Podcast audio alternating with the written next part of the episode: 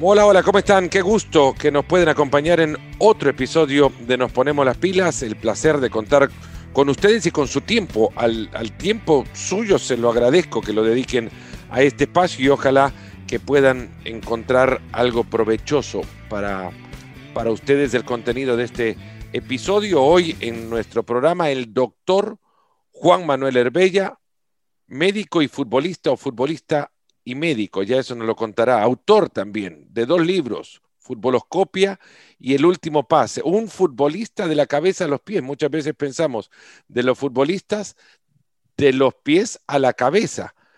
Y muchas veces nosotros también desde el deporte y de los deportistas tendemos a dimensionarlo solo por su actuación atlética, solo por lo que los vemos hacer dentro de la cancha, los medimos desde nuestra perspectiva, los analizamos y dejamos de considerar todo lo que pasa fuera del campo, o no lo tomamos en cuenta, o simplemente obviamos que son seres humanos. Consideramos nada más que su actuación y le empezamos a medir en ese contexto y llevamos ese análisis y esa narrativa a lo que se convierte ineludiblemente en el desprendimiento del atleta de la persona lo desprendemos al deportista del ser humano. Juan Manuel Herbella fue jugador de fútbol, médico, docente, hoy es analista, nunca dejó de pensar en la persona. Y, y, corrijo también, no son dos, son tres los libros publicados ya por el doctor Herbella. Un gusto saludarte, Juan Manuel, ¿cómo estás? Fernando, ¿cómo andás? Una alegría compartir este espacio con vos. Empecé diciendo que eras futbolista de la cabeza a los pies. ¿Te consideraste eso? Sí, es más. De chico me decían que llegué a jugar al fútbol porque mi mayor virtud era la cabeza. Te cuento una anécdota. Una vez tenía un entrenador, histórico entrenador de las divisiones inferiores de Vélez Arfield, donde salí yo. Eh, yo hice divisiones inferiores en Vélez, jugué 15 partidos en la primera y me fui. Pero siempre tuve un vínculo con el club porque mi familia paterna, todos los Cervellas, son todos hinchas de Vélez eh, tíos, abuelos, eh, todos familiares vinculados al club, y los de mi mamá de la contra de Nueva Chicago. Pero yo siempre tuve un vínculo con Vélez y volví años después, ya, ya era el capitán de Quilmes que clasifica la Copa Libertadores, y un día le digo, mirando las divisiones inferiores y charlando sobre lo que pasaba en la primera de Vélez, si yo hubiese tenido la velocidad de tal, si hubiese tenido eh, la técnica de tal. Le digo, no sabes dónde estaría hoy, le digo, y todavía estoy acá y no me pude ir a Europa. Y, me dices, no, dice, está siendo un poco eh, simple en el análisis. si ellos tuviesen tu cabeza, ¿sabes dónde estarían? Dice, entonces no creas que ellos tienen mérito por una cosa y vos no tenés por otra. Algo te dieron, bueno, eso te alcanzó para llegar hasta acá. Y es, es así. En el fútbol suelen verse a jugadores como vos que, toman más el, libro que, ahora, bueno, la, Play o el celular, como, como eh, personas extrañas al, ambiente del fútbol.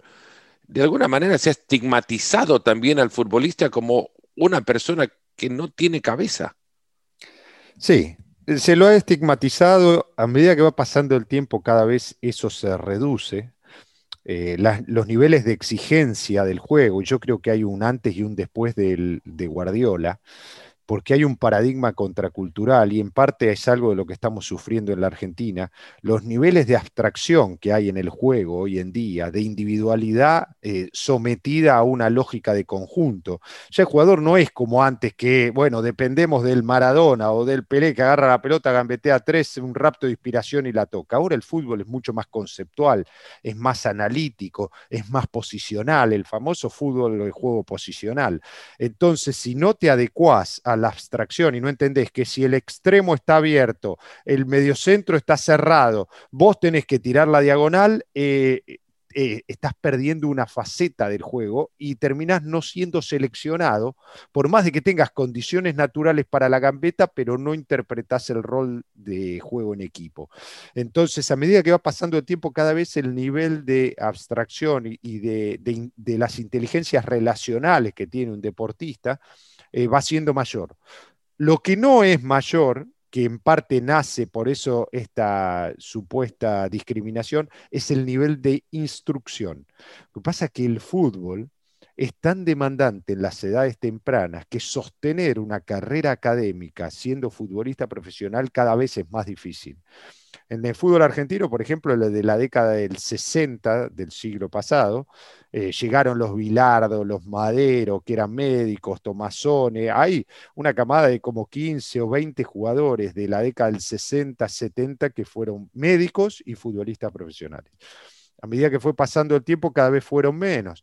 Ya en la década del 80-90 aparecieron pocos, el más destacado, Alejandro Lanari, que jugó en México eh, también mucho tiempo, jugó en la selección argentina. Ya del, siglo XXI, el último caso del fútbol argentino soy yo, de un futbolista que jugando al fútbol eh, profesionalmente con un salario rentado, se recibió de médico en la universidad. Después de eso no hay ninguno, no hay ninguno ni siquiera que lo intente, porque ya el nivel de complejidad de estudiar una carrera como medicina y el nivel de complejidad de ser futbolista de alto rendimiento profesional hiperrentado hace que sean casi incompatibles las dos cosas. Por una cuestión de tiempos, ¿no? Porque, porque al final del día no hay más de 24 horas en, en la jornada y, la exigencia física te obliga a llegar a esa, a esa profesión o a esa otra eh, ocupación en condiciones de poder actuar y rendir, cosa que un curso académico de alto nivel o de nivel superior al, al, eh, no, quiero hablar, eh, al curso de bachillerato, de colegio, al nivel colegial, ya un título universitario te exige horas de atención que seguro están contrapuestas contra las horas de descanso del, deportista. Eh, pero hablabas de la exigencia de los chicos, hablabas de, la exigencia de los profesionales. En el camino mencionaste eh, futbolistas de gran nombre y de, tremendas carreras en el fútbol que recibieron títulos profesionales. Y recuerdo una anécdota que me contó el doctor Vilardo.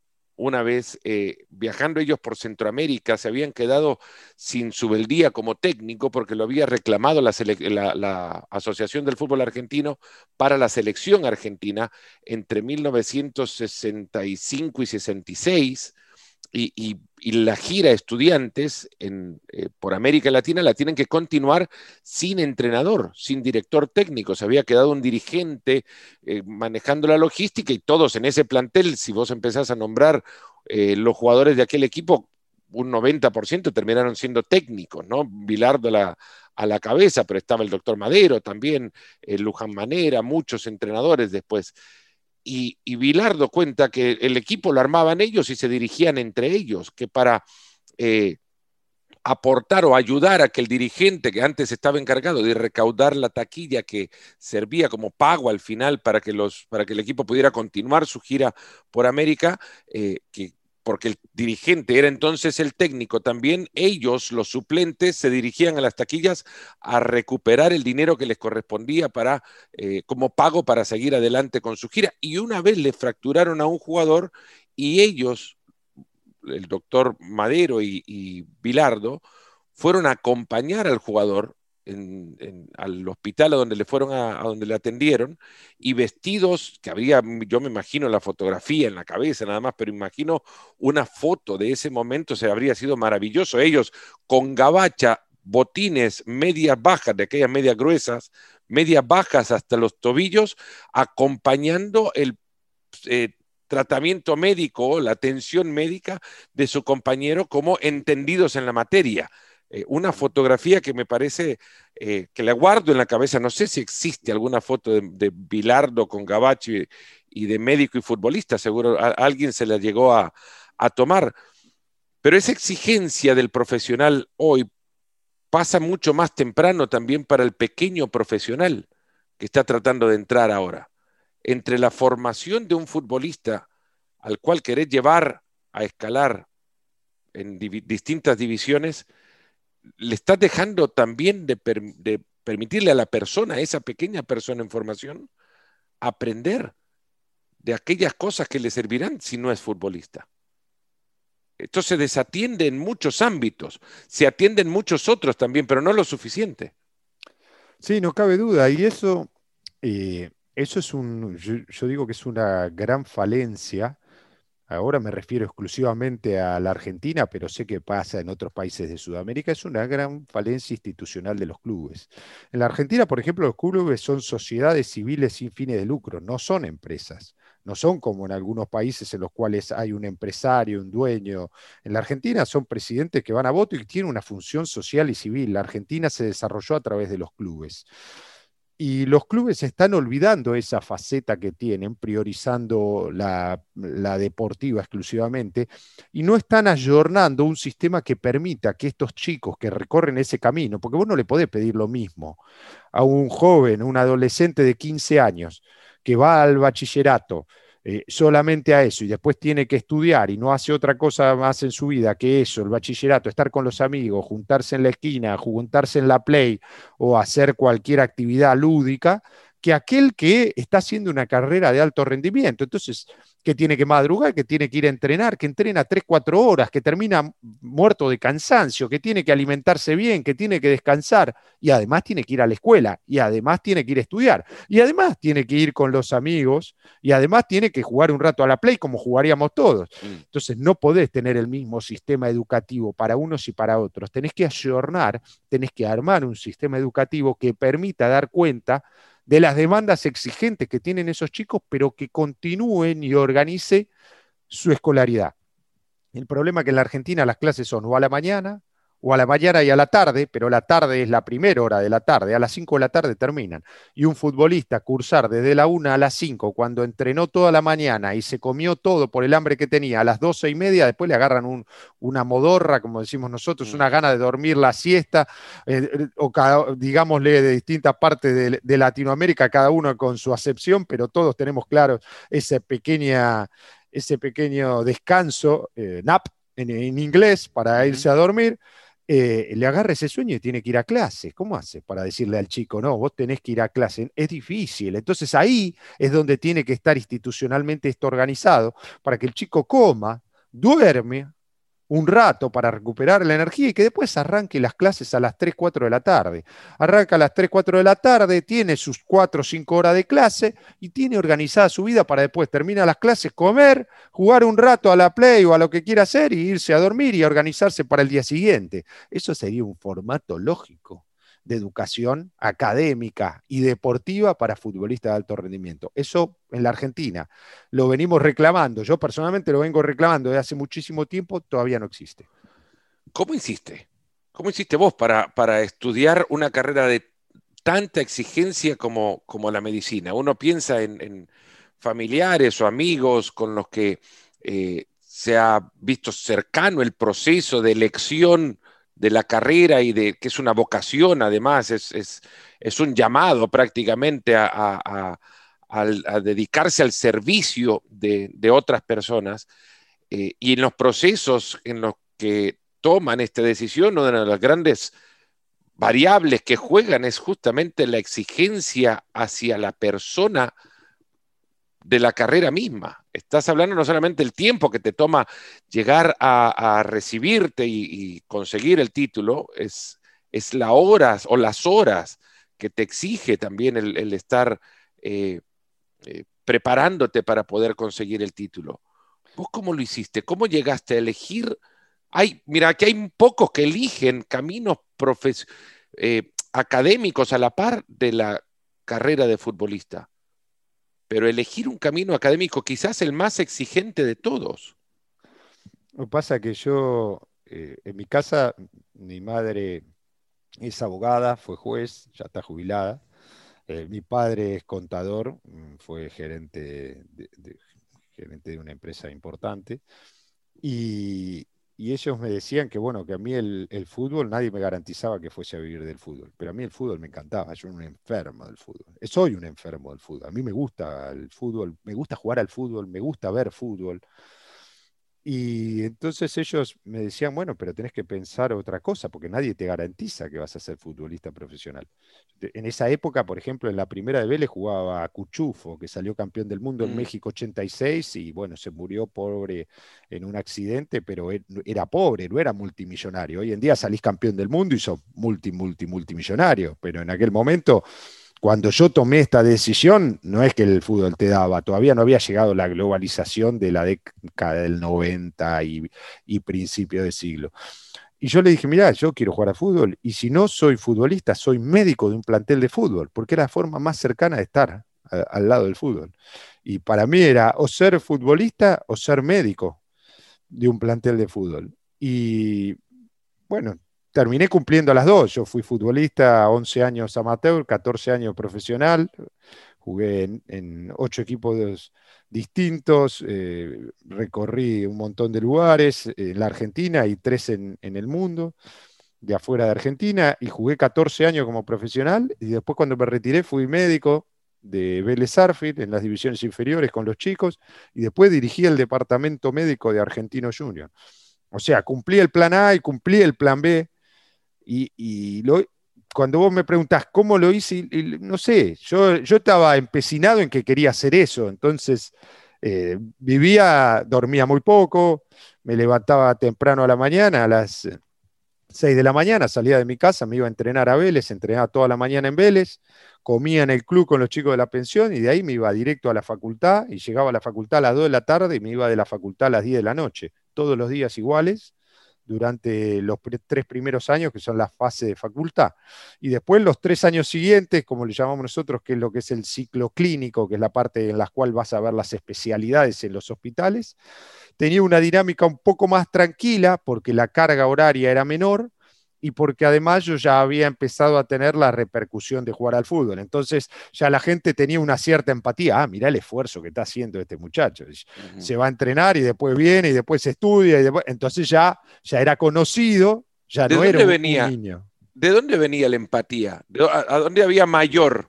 Porque estás hablando de dos instituciones, ¿no? La, deportiva y la, y la profesional. En la, la médica. En líneas generales, salvo dos médicos que tuve, uno que fue justamente compañero de Bilardo, me paseó en el final, otorrino laringología, me paseó por todo, por nariz, oído, garganta, todas las cosas, y me terminó aprobando y me puso un 4, y que es la última nota, la nota más baja para aprobar acá en la Argentina, el 4 es aprobás con lo mínimo. Mm. Y me puso un 4 y yo cuando me ponen 4 digo, pero doctor, yo le respondí lo que me preguntó. Sí, dice pero le pongo un 4 para que sepa que yo fui compañero de Bilardo y la medicina es dedicación full time. Ah, pero el castigo era para Bilardo, entonces. Claro, y se la agarró conmigo, se la agarró conmigo. Pero bueno, ya, ya en ese momento es como que salvo, salvo ese caso que yo lo recuerdo siempre, eh, porque fue una persona que tenía una, una animadversión personal con, con, otra y por eso hizo eso. En líneas generales, la gente cuando veía el esfuerzo, cuando veía que, que yo eh, jugaba, entrenaba primera división y, iba a estudiar y no faltaba las clases, y, es como que tenían una cierta empatía. En el fútbol, por ahí me pasó. Eh, lo, lo, contrario, estaba en Vélez, yo ya había llegado a la primera y me agarró Julio César Falcioni y yo ya estaba en primera y, un momento me dice lo mismo que me dijo este médico, me dice, escúchame, tenés que enfocarte más en el fútbol, ya estás acá, tenés que... Y yo, mira, Julio, yo ya estoy en cuarto año de medicina, ahora no voy a dejar. Y, ya estaba terminando cuarto, pasando a quinto. Y me dice, bueno, vos sabrás, terminé quinto eh, jugando en Vélez y cuando está terminando, a ver, me llama a los dirigentes y me dicen, bueno, Julio, Julio quiere que te vayas, eh, dice que no estás plenamente enfocado en el fútbol, así que, eh, te, tenés que te tenés que buscar club. Y así fue como le pedí a Vélez que me diera el pase, si no, no me iba. En ese momento tenías todavía, es como que te rescindan el contrato. Si vos querías rescindir el contrato, le dije, rescíndame el contrato, denme el pase, déjeme libertad de acción. Si no, no me voy. Y así me voy de Vélez, me voy de Vélez porque después de un tironeo, un tira y afloje, me dan el pase porque Julio había dicho que yo no estaba plenamente enfocado en el fútbol. ¿Te quitó posibilidades la medicina de ser mejor futbolista? ¿O el fútbol de ser mejor médico? mi viejo, que es, eh, es, fanático de Vélez, siempre me dice, Vélez terminó acomodándose después de eso, salió campeón. Y me dice, vos si no hubiese sido tan absolutista, tan tajante en tus miradas, eh, con esa mentalidad tan eh, obsecuente de algunas cosas y de ser congruente con eso, Dice, hubiese sido un poco más light, no te hubieses plantado tan fuerte contra Falcioni y hubieses continuado y después salía campeón en Vélez. Dice, y tu carrera seguramente hubiese sido otra. Yo de Vélez me dan el pase, pero me tengo que ir a jugar a la segunda división. Y ahí me voy a jugar a Nueva Chicago, que es el club de mi mamá. Y yo dije, ya está, yo ya cumplí el sueño. Sí, pero yo ¿Cómo te recibieron? No, al principio mal y ahora me aman, eh, porque yo formé parte del ciclo exitoso más importante de la historia del club. Incluso estaba por ir a la tercera división cuando llegué yo, porque fui a apostar todo. Yo dije, ya jugué en la primera de Vélez, el esfuerzo ya está pago. Haciendo con Nueva Chicago, ¿no? Claro, yo haciendo con Nueva Chicago y después al año siguiente lo mantengo en primera y el último partido ganamos 2 a 1, y yo era defensor, ganamos 2 a 1 con dos goles míos y con eso nos salvamos del descenso. Eh, y ese fue mi último partido en Nueva Chicago. Entonces el recuerdo para hincha de Nueva Chicago mío es fantástico porque mm. es un momento histórico del club muy bueno.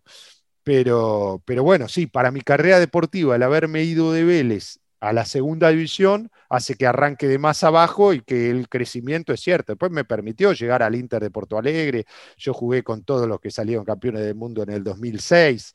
Pero, pero por ahí, si hubiese salido de un piso más alto, el techo hubiese estado más arriba.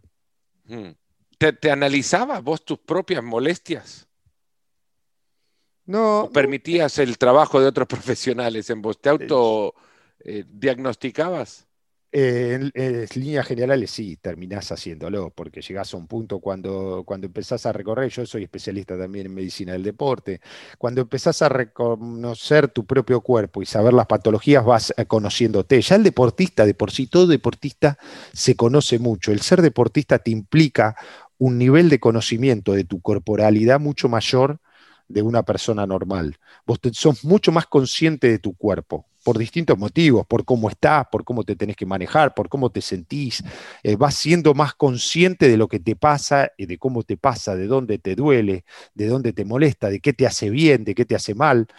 Y si a eso le agregás estudiar, obviamente eh, tiene una injerencia mayor. Yo siempre lo que hacía era respetar el rol del médico en el sentido de que yo decidía sobre mi cuerpo, pero nunca iba y le decía a mi compañero, eh, no, mira, hace esto, y cuando el médico del club le decía otra cosa, eso jamás, porque eso sí no es ético, porque no es mi función. Ahora, sobre mí, sí, a mí me quisieron infiltrar y les dije que no. Eh, y por el otro lado, acepté, en la época que todavía te podías dar corticoides, acepté darme 24 de cadrón, que son corticoides más, eh, antiinflamatorios, para jugar en un momento que estábamos jugándonos el descenso en Godoy Cruz y me di 24 en cuatro meses y los médicos me decían que no, y le digo, no te preocupes, yo después me recupero. Y esas cuatro meses las suprarrenales las exploté todas, pero después lo recuperé. Todavía ahora me duele la cadera, tengo algunas secuelas de, del fútbol, eh, pero, pero en líneas generales eh, era consciente de los riesgos que asumía y sabía por qué los asumía y con qué finalidad. ¿Encontraba símiles intelectuales en los vestuarios?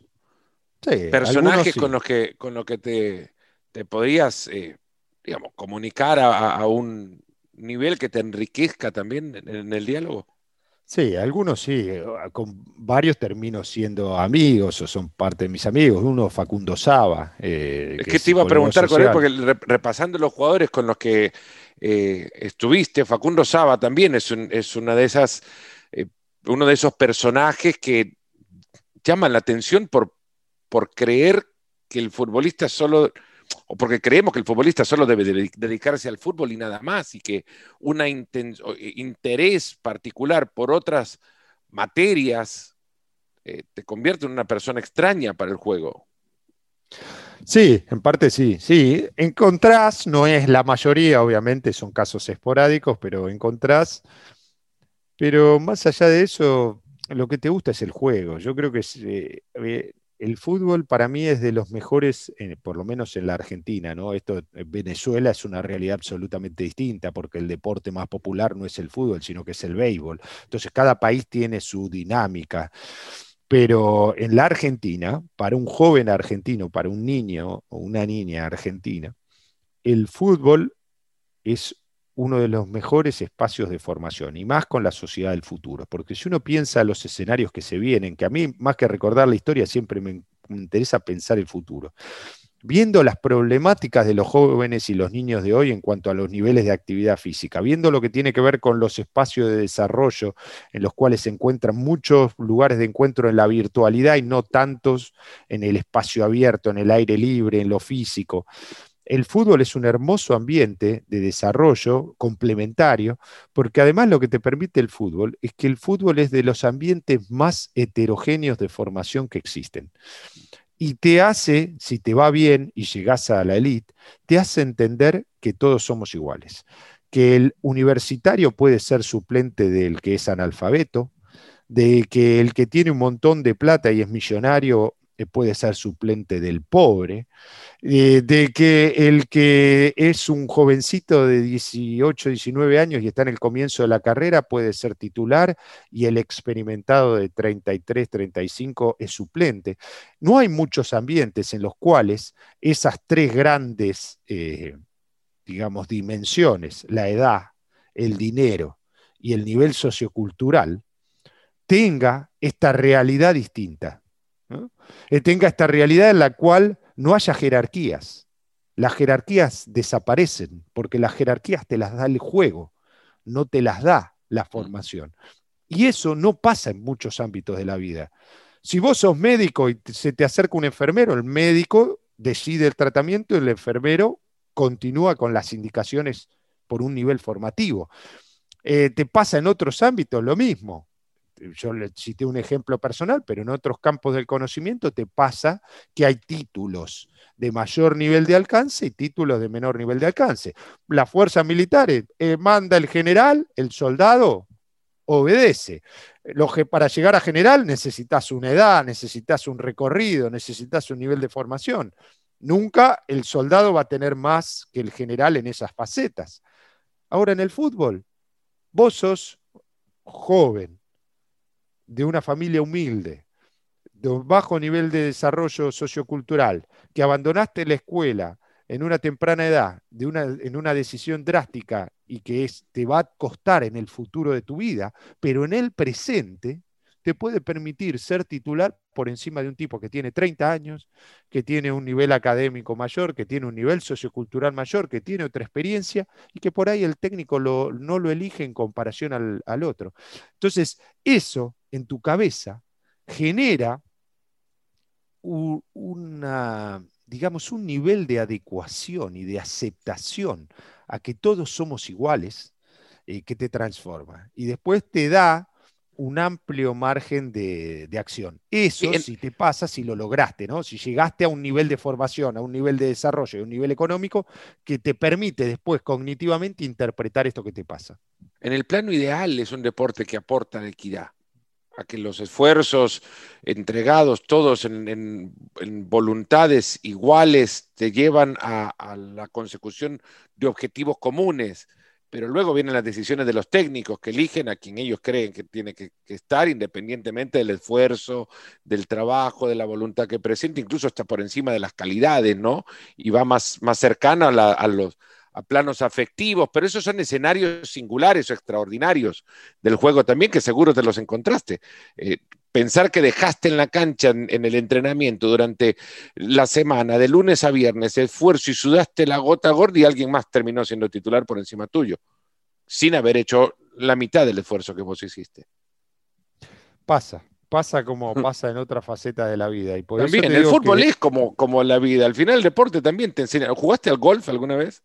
Juego, sí. De chiquito jugué, empecé jugando y después, ahora juego de tanto en tanto porque mi columna no resiste el swing.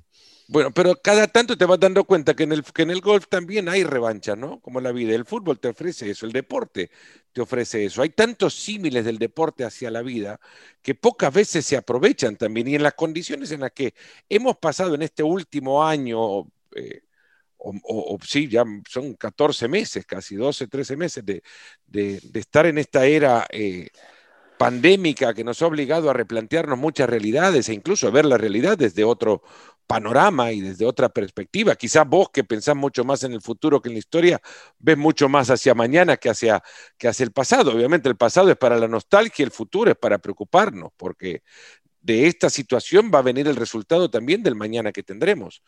Y a los deportistas no los deja de afectar.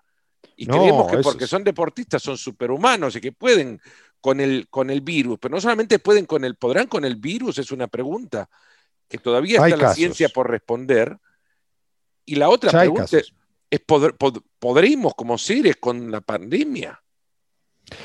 En relación al virus ya hay casos de futbolistas. Bueno, acá en la Argentina el último caso pasó ahora, eh, la semana pasada, eh, con Lucas Barrios, que jugó en Alemania, jugó en la selección paraguaya.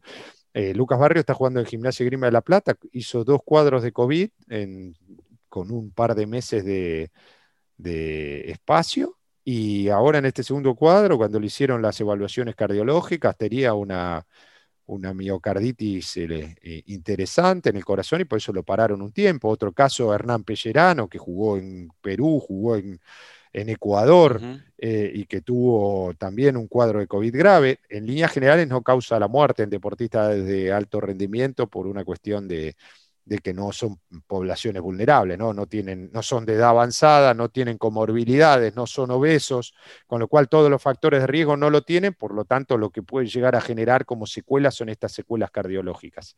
Ahora, para el futbolista en general, el COVID lo cambió en muchas facetas y por ahí la gente no lo dimensiona en su totalidad. El COVID truncó sueños.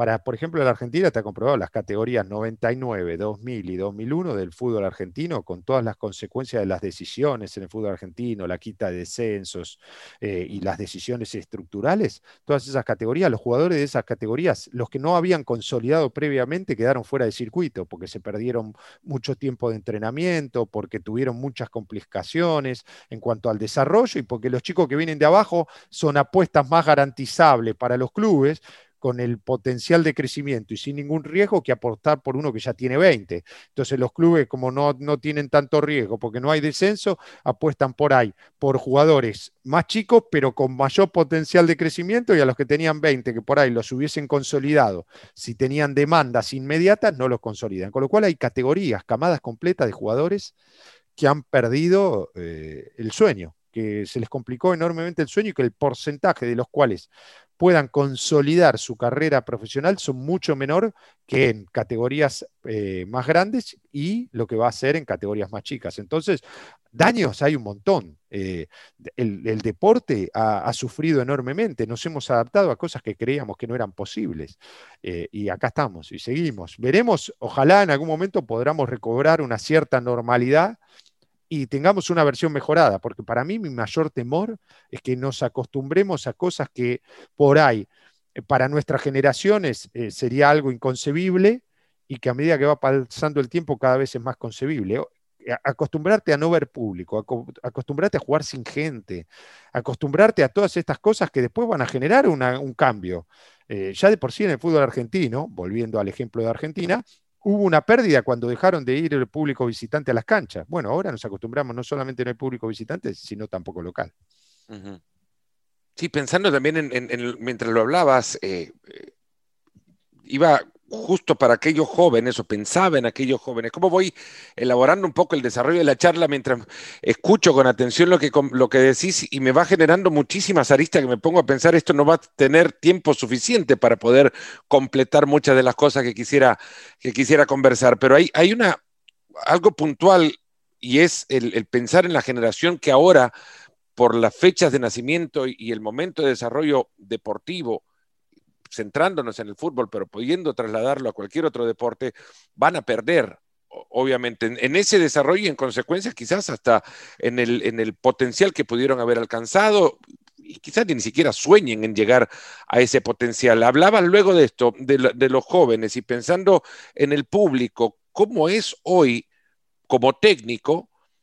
darle a un chico mucho más fácil la oportunidad para entrar a una cancha de lo que habría sido dos años atrás con gente en la tribuna. ¿Cómo es hoy mucho más fácil para dirigentes, para propietarios de clubes, para presidentes de clubes en Europa decir, nos vamos del estamento actual y conocido y formamos nuestra propia liga porque en domingo no tienen que ver público que les reclamen las gradas. ¿Cómo es más fácil muchas cosas hoy, por bien y mal, cuando no hay gente? Por eso te decía que temo que nos acostumbremos a eso y que después ya sea un hecho consumado y sobre el cual no reflexionamos. Hay muchas cosas que desatan esta pandemia. Por eso, sí, no, no vamos a alcanzar, de ninguna manera alcanzaremos a desarrollar todos los temas de lo que podría estar, pero podemos hacer en algún momento una, segunda versión. Pero teniendo en cuenta esto, eh, los escenarios que van a cambiar del, del deporte en general y del fútbol en particular son enormes. Y los cambios son enormes, en los cuales ya cambios que ha generado porque toda esta virtualidad que nos impacta a nosotros y que nos permite hoy, estando vos en Connecticut, y yo en Buenos Aires, encontrarnos en este espacio virtual y estar desarrollando esto con una normalidad y con una fluidez eh, que hace cinco años hubiese sido impensada, nos permite un montón de otras cosas dentro del desarrollo de un plantel de fútbol o dentro del desarrollo de un equipo. Entonces los cambios, esta, esta virtualidad, los contactos más esporádicos, la, menor afectividad. Antes, por lo menos los argentinos que somos muy toquetones, muy, muy de abrazar, muy de achicar los espacios, de compartir el mate, eh, nos hemos acostumbrado a, un montón de pérdidas que para nosotros son pérdidas y probablemente cuando se acabe la pandemia las recuperaremos pero para los jóvenes no es así, porque no son hábitos adquiridos, porque son realidades distintas y porque no tienen ese eh, arraigo sobre algunas de estas cuestiones que tenemos los que ya la hemos vivido con una normalidad previa. Por eso temo que en algún momento algunas cosas que parezcan trascendentales para nosotros, para la sociedad del futuro, no lo parezcan. Ahora, eso, al fin de cuentas, cuando uno reflexiona sobre el futuro, es envejecer en todas las facetas porque me imagino que los padres o nuestros bisabuelos cuando se bajaban del caballo y se tenían que subir a un auto, decían estoy perdiendo la corporalidad con el animal y me estoy subiendo una máquina. Mm. Bueno, es parte del proceso de crecimiento y en eso vemos que claramente va a impactar en el deporte también esto uno de los temas que quería conversar con vos por tu especialidad, además, y porque has estado en vestuarios y has conocido también de la realidad de los futbolistas, del deportista en sí, de nuevo traigo todo desde la particularidad del fútbol a la generalidad del deporte, es eh, lo, que el deportista piensa y, cuánto el, el deportista contempla el momento en el que deja de serlo y cómo esto termina por, por convertirse en un fantasma que, acompaña al futbolista cuando deja de actuar como profesional. Siempre son futbolistas. Yo se lo recuerdo aquí que Wolf, eh, alguna vez alguien lo saluda o lo presente, le dice ex futbolista y le corrige. No, no. Futbolista inactivo, pero futbolistas son siempre. Como deportistas, lo que lo fuimos, somos siempre deportistas. ¿Cómo compartís eh, el crecimiento de la persona al dejar de ser persona deportista? A mí, como acotación inicial, te digo, a mí me gusta decir futbolista profesional discontinuado. Sí, sin, pagar, sin, eh, sin remuneración. Discontinuado, discontinuado. Estoy discontinuado. Ahora, eso quiere decir que si alguien me quiere ofrecer un dinero para volver, yo vuelvo. Lo que pasa es que mm. nadie lo hace y cada vez es más utópico hacerlo.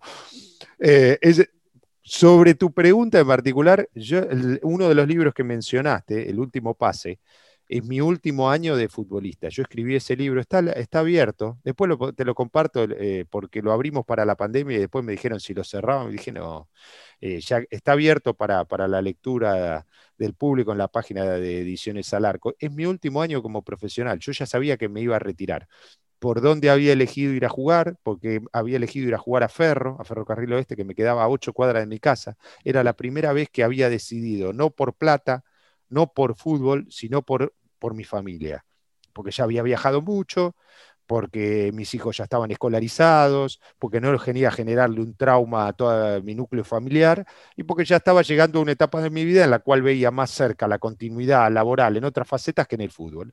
Esa fue la primera vez que definí y elegí por fuera del fútbol sin priorizarlo.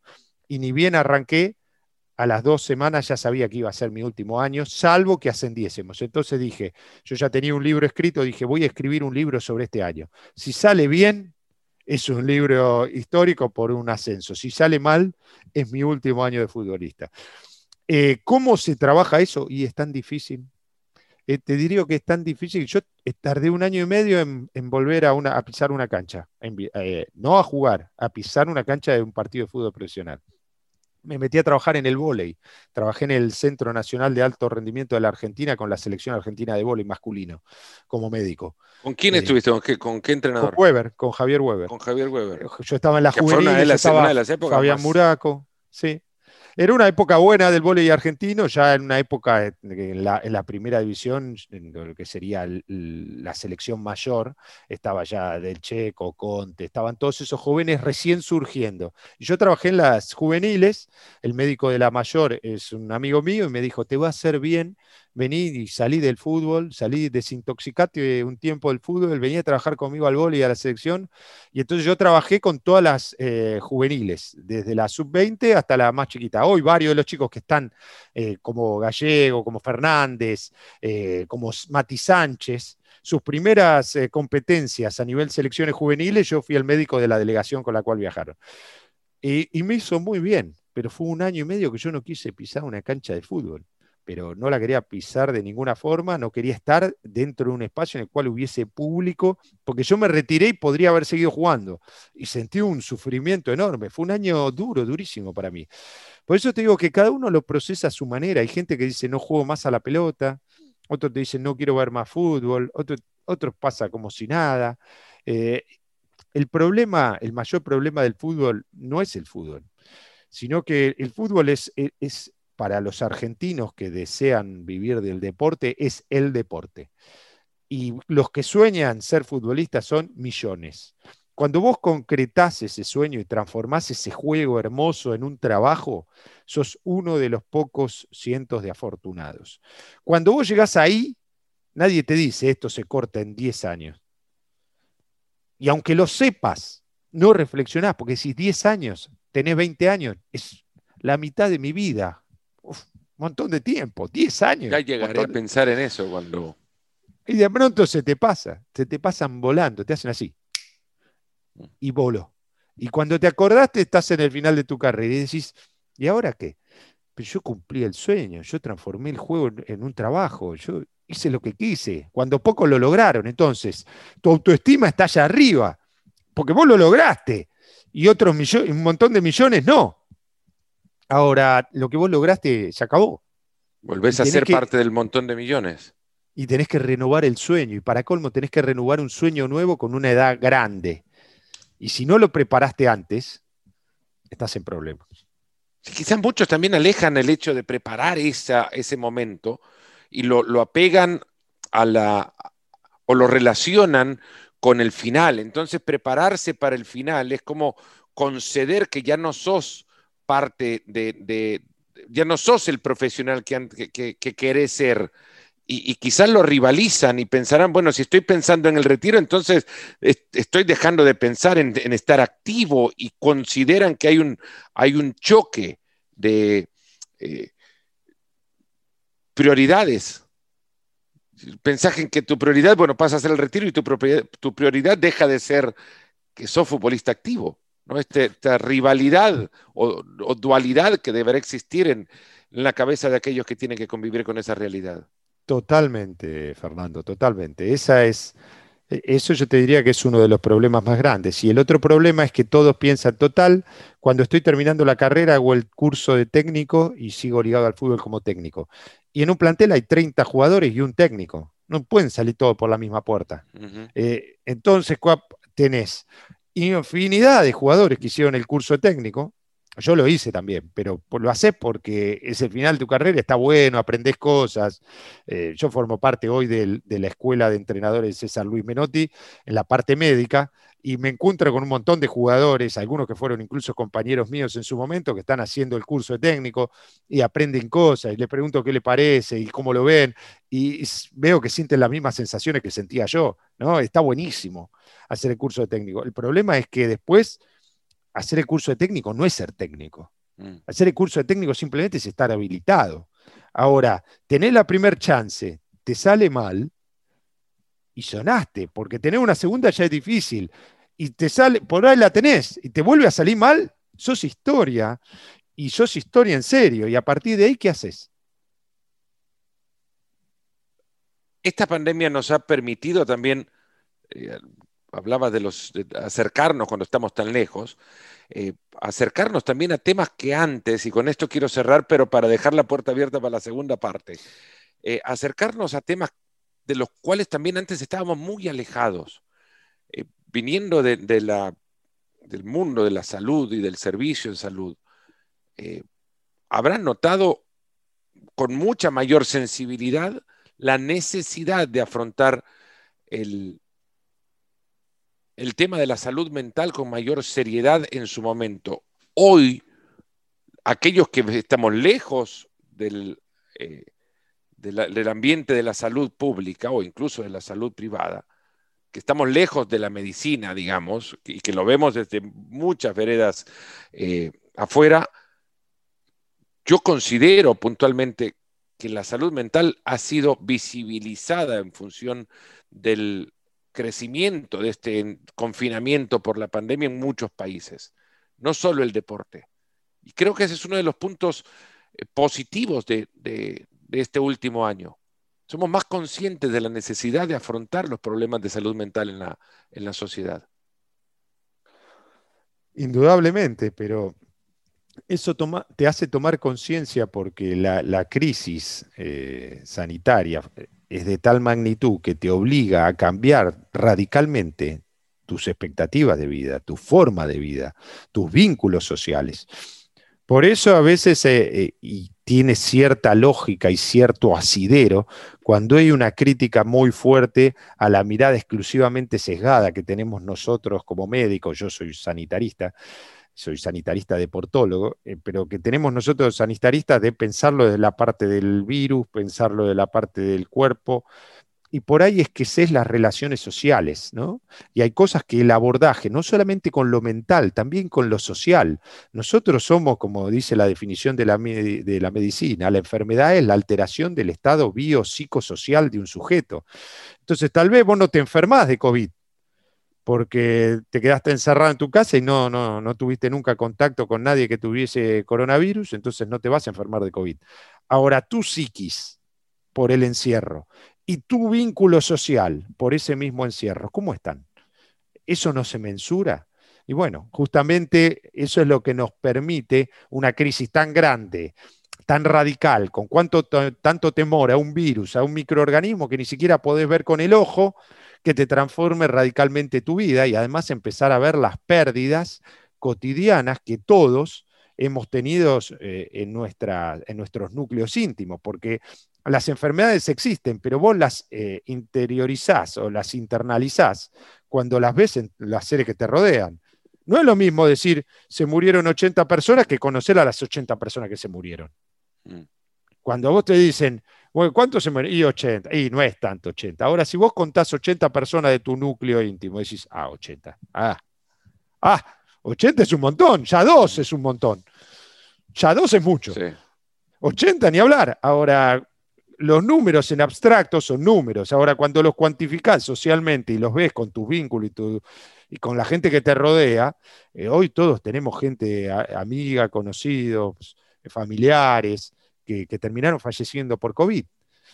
En ese contexto entendemos que existe el virus, que existe lo que te genera el virus y por el otro lado existe todo lo que te trastorna en la, en la faz social y psíquica. Así que sí, coincido con vos.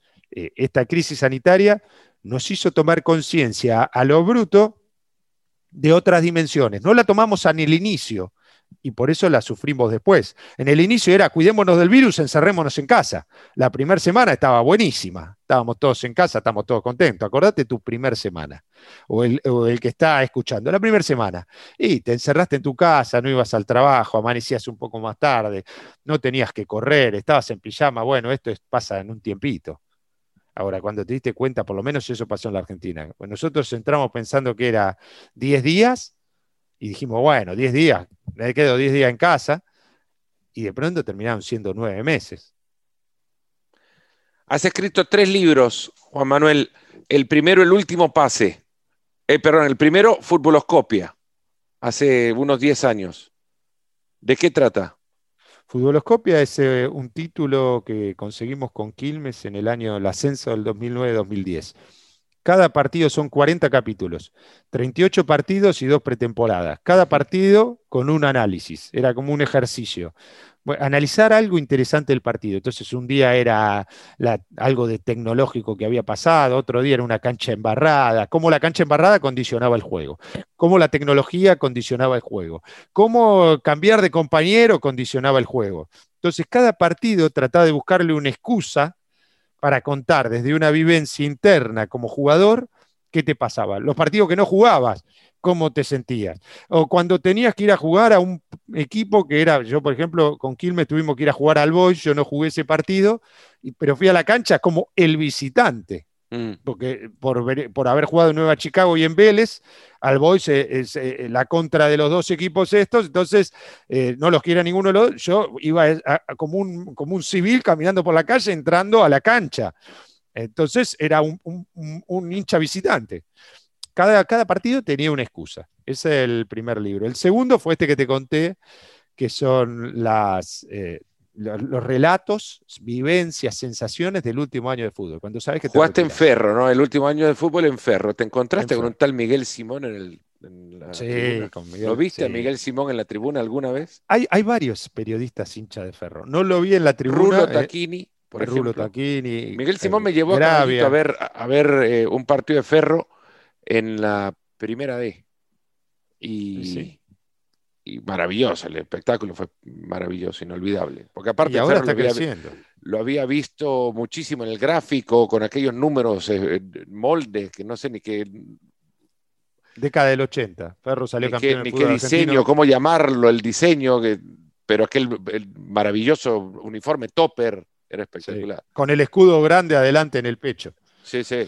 82-84. El, tercero es eh, Entre cyborgs, fumados y locos. Historias breves de ciencia y deporte. Yo tengo una columna en el diario Perfil en la cual escribo eh, semanalmente, a veces quincenal, dependiendo de los temas, cosas de ciencia y de deporte y muchas cosas médicas. Entonces, eso es una recopilación de distintas historias, desde como cuando Neymar se quebró la vértebra en el, en el Mundial del 2014 eh, cuestiones de corazón, de muerte súbita, eh, fracturas, lesiones, eh, desarrollos deportivos, todas columnas readaptadas, contextualizadas y volcadas en un libro. Y ahora ya le entregué el cuarto, que sale en, Planeta, sale en el transcurso de este año, que es 11 historias médicas de fútbol. Se llama Por favor no me cortes el pie, y otros relatos médicos de fútbol. Por favor, no me cortes el pie, es lo que le dice Patricio Toranzo, jugador de Huracán, que sufrió el accidente en Venezuela,